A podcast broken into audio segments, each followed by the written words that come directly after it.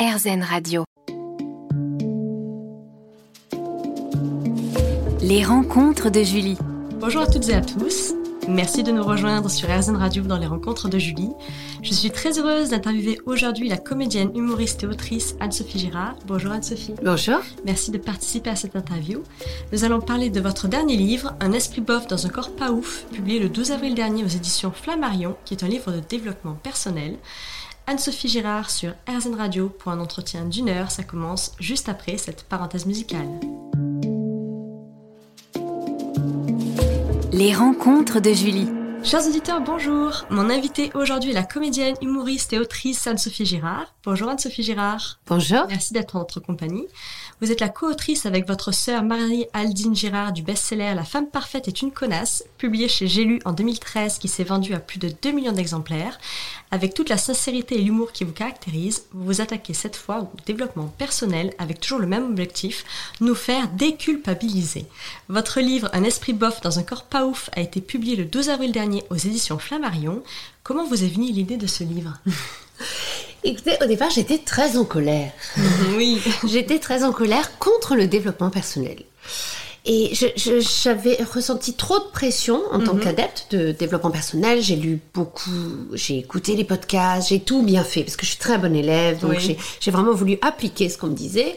Et ça n'a pas marché. Donc j'étais très en colère et j'ai voulu me renseigner sur les, les limites euh, du développement personnel parce que beaucoup de sociologues se sont penchés sur la question, se voir sur les dangers du, d'un certain développement personnel. Parce que moi je suis seulement humoriste et je n'ai pas les, les, ni les capacités ni les ressources pour expliquer pourquoi ça peut être dangereux, en quoi ça l'est. Donc je suis allée chercher ces informations et, euh, et j'ai découvert plein de choses assez déprimante au départ. Oui. C'est-à-dire qu'en gros, j'avais l'impression qu'on m'avait menti. Que non, euh, avec la volonté, on ne peut pas tout. Que mhm. non, c'est pas parce qu'on veut qu'on peut. Non, sky euh, et pas de limite.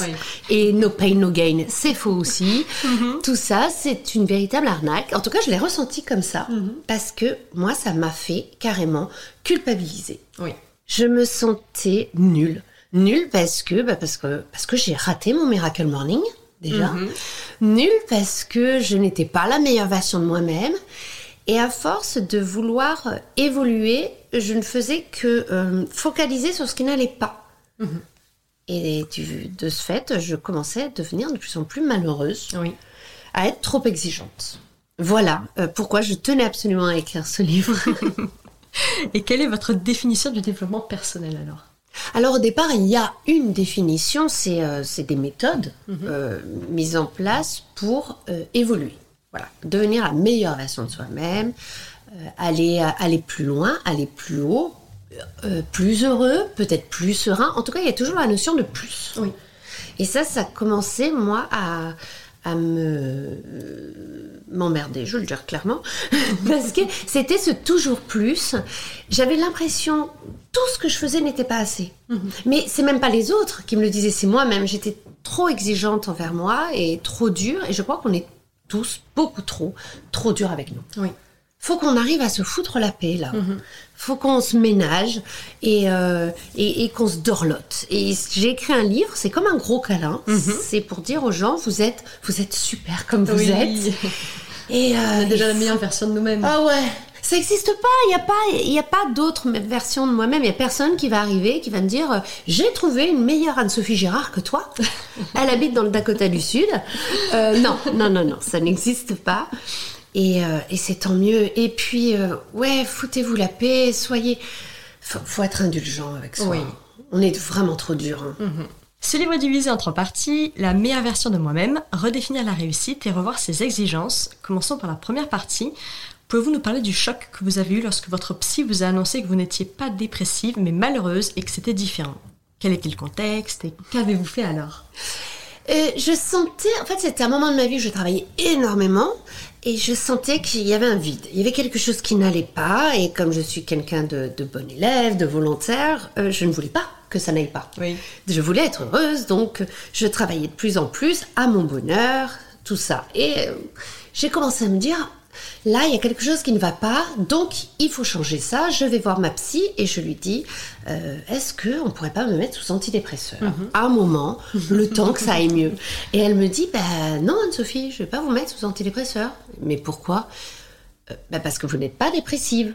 Ce qui était quand même une bonne raison. Oui, Pour- on est d'accord. Et je comprenais pas trop. Je dis, bah oui, mais et alors? Elle me dit, non, vous n'êtes pas dépressive, vous êtes malheureuse. C'est différent.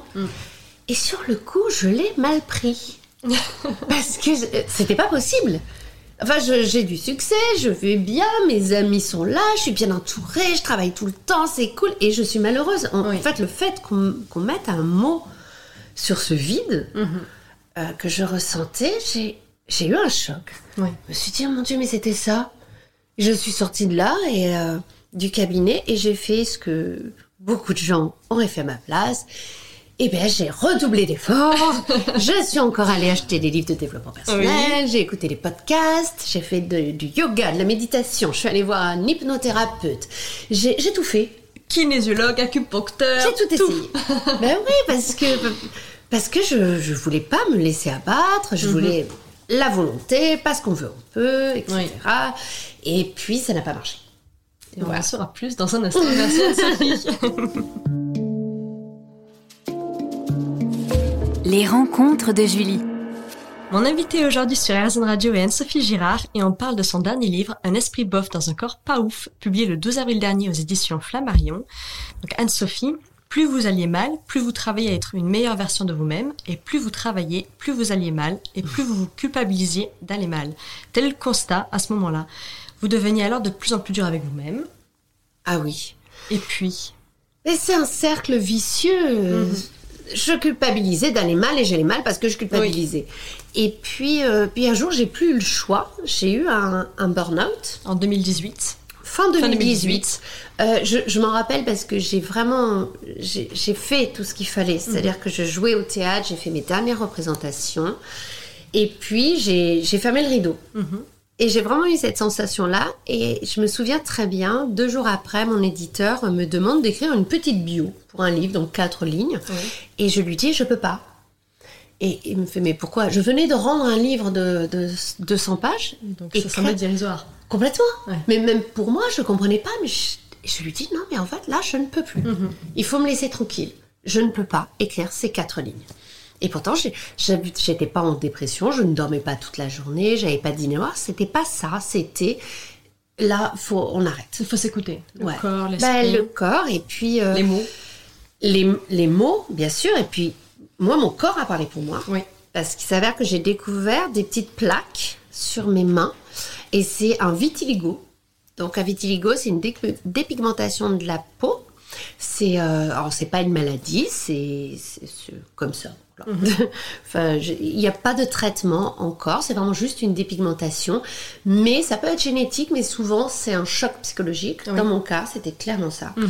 Euh, c'est une maladie auto-immune, enfin même si c'est pas une maladie, mais euh, c'est son corps qui, se, qui nous dit euh, stop, Oui. on arrête, quelque chose ne va pas, et si toi tu veux pas le voir, je vais te le montrer. Moi je l'ai vu comme ça.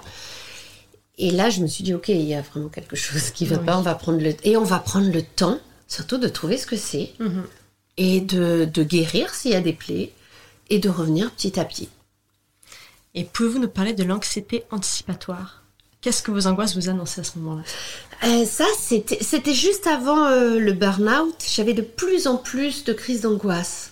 Euh, donc, ben, alors, je pense qu'il y a beaucoup de gens qui ont, qui ont connu ça. Je ne savais pas vraiment à quoi elles étaient dues. Il n'y avait pas toujours euh, une, une raison. Oui. Il n'y avait pas toujours un déclic, un facteur. Non, non, c'est c'est juste que euh, ben, mon, mon corps, encore une fois, hein, me disait que quelque chose n'allait pas. Et euh, l'anxiété anticipatoire, alors ça c'est toujours ce truc de culpabiliser, de culpabiliser. C'est-à-dire qu'on peut faire une crise d'angoisse par la peur d'avoir une crise d'angoisse. Oui. Vous voyez? Voilà. Et, euh, et ça m'arrivait, c'est-à-dire que quand j'allais jouer, j'avais peur d'avoir une crise d'angoisse avant.